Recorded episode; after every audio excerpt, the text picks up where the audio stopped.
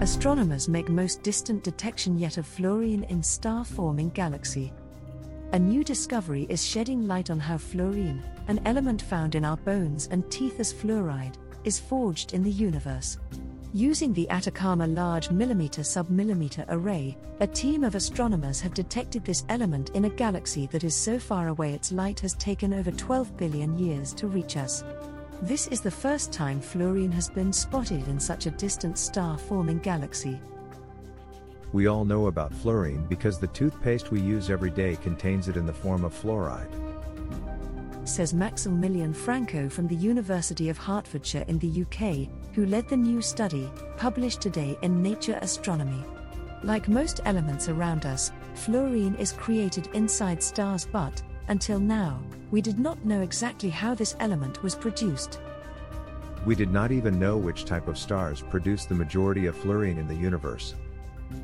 Franco and his collaborators spotted fluorine, in the form of hydrogen fluoride, in the large clouds of gas of the distant galaxy NGP 190,387, which we see as it was when the universe was only 1.4 billion years old, about 10% of its current age. Since stars expel the elements they form in their cores as they reach the end of their lives, this detection implies that the stars that created fluorine must have lived and died quickly. The team believes that Wolf Rayet stars, very massive stars that live only a few million years, a blink of the eye in the universe's history, are the most likely production sites of fluorine.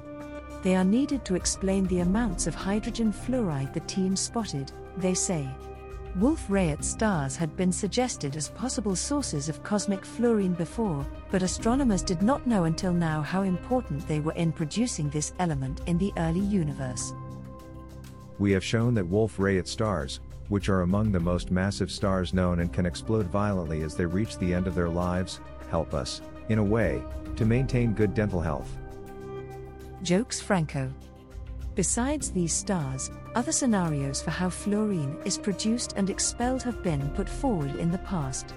An example includes pulsations of giant, evolved stars with masses up to few times that of our Sun, called asymptotic giant branch stars but the team believes these scenarios, some of which take billions of years to occur, might not fully explain the amount of fluorine in NGP 190,387.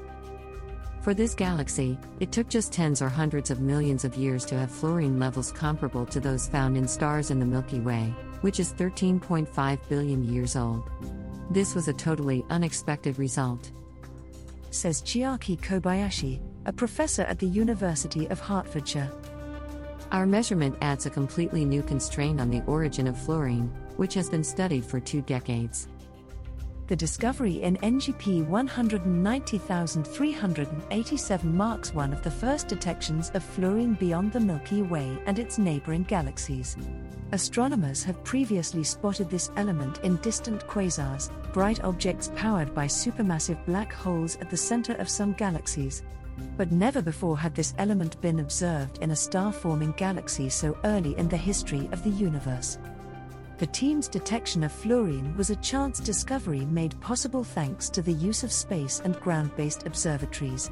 NGP 190,387, originally discovered with the European Space Agency's Herschel Space Observatory and later observed with ALMA, is extraordinarily bright for its distance. The ALMA data confirmed that the exceptional luminosity of this distant galaxy was partly caused by another known massive galaxy, located between it and the Earth, very close to the line of sight. This massive galaxy amplified the light observed by Franco and his collaborators, enabling them to spot the faint radiation emitted billions of years ago by the fluorine in NGP 190,387. Future studies of this distant galaxy with the extremely large telescope, ESO's new flagship project, under construction in Chile and set to start operations later this decade, could reveal further secrets about this galaxy. ALMA is sensitive to radiation emitted by cold interstellar gas and dust. Says Chentao Yang, an ESO fellow in Chile.